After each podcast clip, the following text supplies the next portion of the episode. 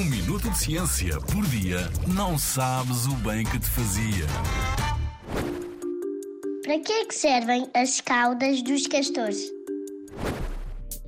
Os castores, esses herbívoros peludinhos que passam a vida dentro de água, são facilmente reconhecidos por terem uma cauda em forma de uma grande pá espalmada.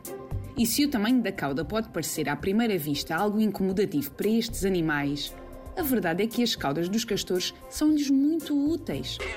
Quando estão sentados, apoiados nas patas traseiras, a roer uma árvore para a mandar abaixo, a cauda dá-lhes suporte e ajuda-os a manterem-se nessa posição. E se estão dentro d'água, ela serve como um leme quando estão a nadar.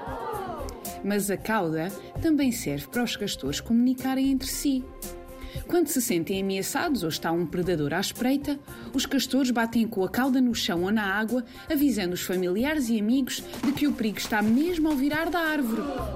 Para além do mais, a cauda também serve como um reservatório que acumula energia em forma de gordura, o que ajuda os castores a sobreviverem nos meses mais frios.